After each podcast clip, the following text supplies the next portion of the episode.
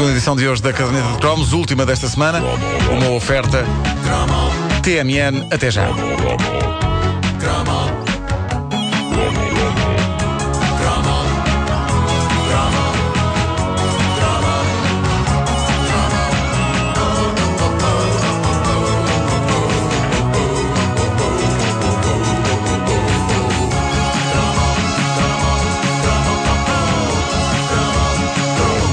Antes de irmos ao tema deste cromo, há um reparo que tem de ser feito em relação ao primeiro cromo de hoje sobre uh, o grupo vocal da uh, Escola uh, Básica 23 da Maia, São Miguel Açores. Eu disse que o mentor do projeto, do projeto Velvet Carochinha... Os Glee portugueses. Os Glee portugueses, como há quem chame. eu tinha dito que ele se chamava Pedro Ferreira, ele chama-se Pedro Teixeira. Muito bem, está, está, está feito, está feito o reparo e, de novo, a minha homenagem a este projeto. Bom, vamos falar hoje de, de, de brinquedos de miúdas. Uh, Porquê? Porque uh, muitas vezes as raparigas dizem que a caderneta de cromos é, é uma visão masculina do, do mundo e da adolescência e da infância. E, e de facto há, há coisas incríveis uh, que faziam parte do universo uh, feminino infantil. E, e, por isso é que eu. Uh, uh, é, para mim é sempre um prazer quando eu fujo ao meu universo de rapaz e dou uma escapadela ao fascinante, misterioso, profundamente enigmático universo das uh, miúdas. E o que é que aconteceu? Ali entre Nós sabíamos, já confessaste há uns tempos que gostavas de ter tido uma cozinha. Sim, sim, sim. E usavas qual esta? Espera só até à revelação de hoje. Opa! Uh, ali entre o fim dos anos 70 e o princípio dos anos 80, a Majora a, a, mítica Majora, com quem aliás fizemos caderneta de cromos, o jogo da glória.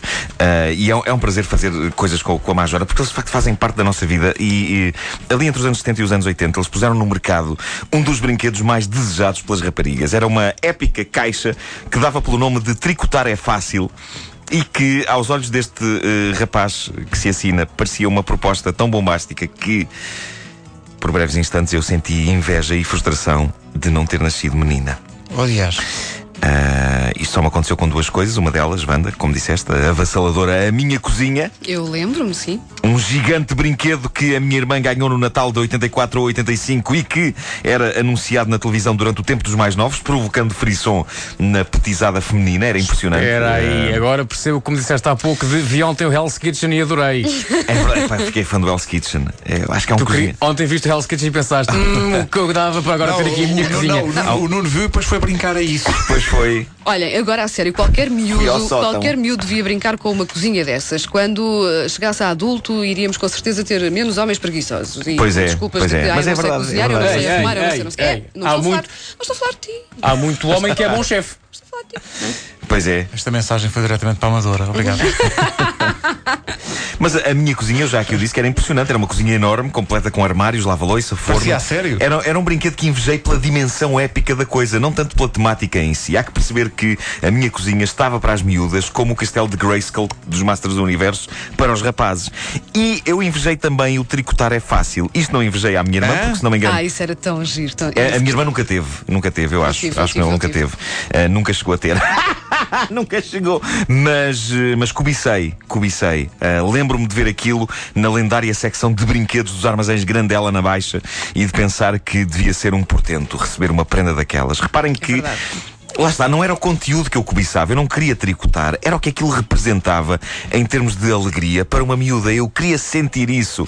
Mal eu sabia que, daí a uns anos na escola, faria parte da disciplina de trabalhos manuais, o belo do crochê e da tapeçaria. Uh, e como eu sofri a fazer isso. Se bem se lembram, nós tínhamos de compor uma bonita figura numa espécie de tela. Eu não me lembrava do nome disto, mas ontem, fui, ontem à tarde fui consultar a nossa comunidade de ouvintes da Caderneta de Cromos no Facebook e uh, tenho que fazer aqui um agradecimento especial para a Catarina Mendonça. Foi a primeira pessoa a responder. Essa famosa tela chamava-se Talagarça. A Sim. mítica, que nome horrível. Eu devo tê-lo recalcado, tais foram os meus traumas com a talagarça e todas as suas minuciosidades. Por exemplo, lembro-me que Os professores faziam questão que a tapeçaria ficasse bonita não só na parte da frente, mas também na parte de trás. Aliás, isso contava para a nota final. Sim, os acabamentos Fazermos também o, o chamado bem. remate, Sim, o remate sim. dos fios de lã na parte de trás da tapeçaria. O que eu sempre achei injusto, porque a parte de trás, pela sua própria natureza, é para ficar atrás. Para ficar atrás aquilo é para meter uma moldura e pôr na parede. Ninguém, depois daquilo estar na parede, ninguém vai dizer-nos mostra-me lá essa tapeçaria e tira da moldura porque eu quero ver se os remates estão bem feitos. Não, não, há uma situação em que isso pode acontecer. Imagina que te assaltam a casa e a pessoa acha que tens o teu dinheiro escondido. Parece que ver o ladrão. Sim. O ladrão tipo, ah, mas isto está O pessimamente dinheiro mal deve estar naquela tapeçaria. Deixa tirar. Ai, que Incrível. remates tão Agora maus. vocês reparem como é que era a minha vida. Eu era mau nos remates do futebol, mas também era nestes. Portanto, eu nem fazia bem as coisas de rapaz, nem fazia bem as coisas de menina. Opa, Ah, agora estou aqui a ver uma fotografia do tricotar é fácil. Sim, eu tive isto, era tão giro. Era um clássico. Põe no Ah, Facebook, põe no Põe Facebook. no Facebook, está bem. Mas a falta de perfeccionismo eh, nestas aulas eh, pagava-se com as notas. E eu tinha dois problemas. Para já, eu, tinha a mania de que era bom a desenhar e era essa a ideia de que vários, vários colegas meus tinham essa ideia de mim. Eu não podia dar-me ao luxo de os desiludir. E então eu desenhava sempre coisas demasiado complexas para depois tricotar. E arrependia-me quando chegava a hora da verdade. Aliás, eu começava a arrepender-me quando a professora olhava para o meu desenho, sorria e dizia: Sim, senhor, isto está muito bom. Isto era a parte boa, não é? E depois ela dizia assim: Mas tens a certeza que queres fazer isto? É que isto é muito complicado. E eu dizia que sim. Eu tinha de tentar. Não se esperavam desenhos banais do Marco Lito. E um caixa de óculos demora até conseguir este tipo de respeito. E eu não podia baixar a fasquia. E depois então arrependia-me à séria quando via colegas meus a despacharem alegremente padrões do tipo um quadrado vermelho num fundo azul e eu ali a suar a tentar tricotar o Ulisses 31. Aí é E aquilo a ficar tudo mal. E às vezes ficava mal, não apenas atrás, mas à frente, porque às vezes eu puxava tanto pelos fios que as minhas tapeçarias ficavam encaracoladas. Eu tinha de me sentar em cima delas para parecerem melhores. Era infernal.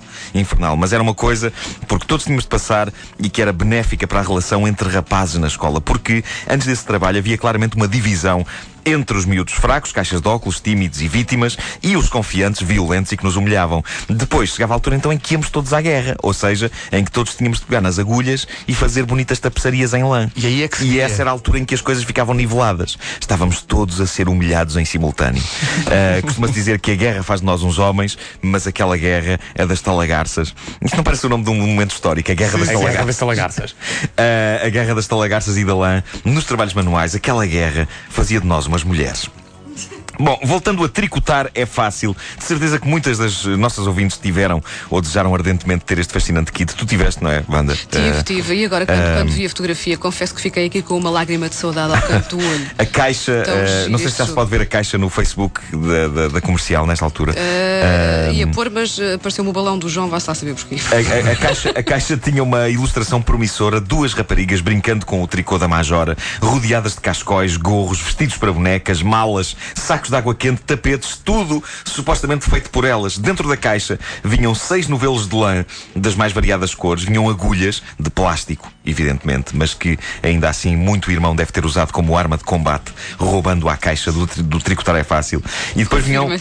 Vinham três peças de plástico, cada uma com a sua utilidade na arte de tecer. A mais espetacular era, sem dúvida, uma espécie de uma mesinha azul com umas saliências nas quais se podia eh, tricotar alegremente. Várias colegas minhas de escola tinham o tricotar é fácil. Um dia importante nas vidas delas era quando finalmente apresentavam trabalho, quando iam para a escola com uma peça de tricô que tinham feito. A ideia que eu tenho é que Nunca nenhuma petisa terá tido paciência e talento para fazer mais do que um cascolzito. Pois, sabes, sabes que era isso que eu estava a pensar? É que não me lembro. Lembro-me de ficar muito entusiasmada quando feito um recebi este jogo, mas não me lembro assim de.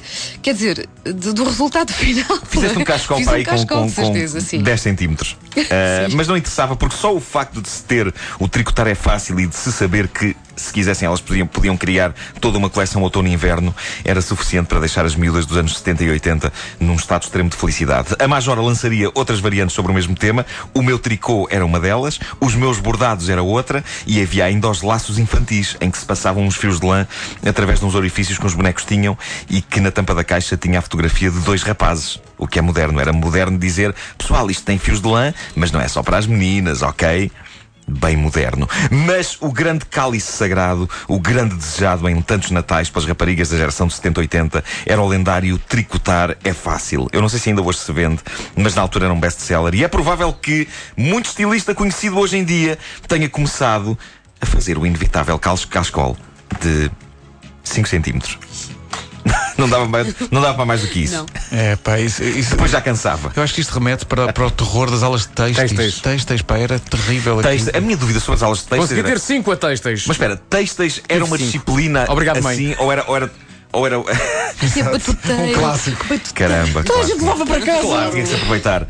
Ah, mas textos era o nome da disciplina ou era trabalhos manuais e dentro dos trabalhos manuais havia Não, textos? Não, não, não, eu, para mim eu tive textas mesmo. Mas eu acho que também tive Tu tinhas textos. trabalhos manuais, pelo menos na minha, eh, Sim. na minha altura, tinhas trabalhos manuais quinto e sexto ano. Sim. Depois, a partir do sétimo, tinhas algumas coisas relativas ao trabalho manual, mas que eram disciplinas próprias. Exemplo, textos, ahm, olaria, acho que também tive. Olaria, tive mecanotecnia. mecanotecnia, eletrotecnia. lá. Eletrotecnia. Mais uma prova de que eu realmente era tão Maria Rapaz. Eu tive eletrotecnia.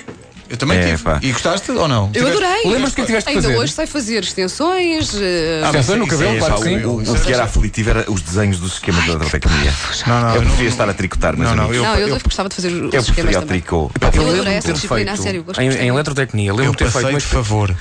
Lembro de ter feito uma espécie de um labirinto, que era uma placa de madeira que tinha polos. Sim. E, tu- e depois havia duas luzes, uma verde e uma vermelha. E tinhas que, eh, com um, pá, já não é o nome técnico daquilo, ias tocando nos polos e tinhas que fazer um caminho desde lá acima até cá abaixo, sempre com a luz verde.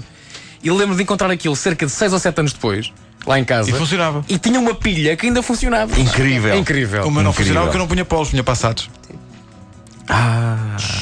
Isto não se passou nada. Uma piada de teor automobilístico. Mas viste como o Nuno lá chegou? Agora tem a carta. Agora tem a carta? Ai, agora Ai, ai, Ai, ai, ai. Agora leia automotor. Quando a pessoa anda à procura do seu carro, é o busca-polos. Pois é, pois é. Nós podíamos continuar, não fossem 10 e 3. É melhor, é melhor parar por aqui. A caderneta de cromos é uma oferta TMN. Até já.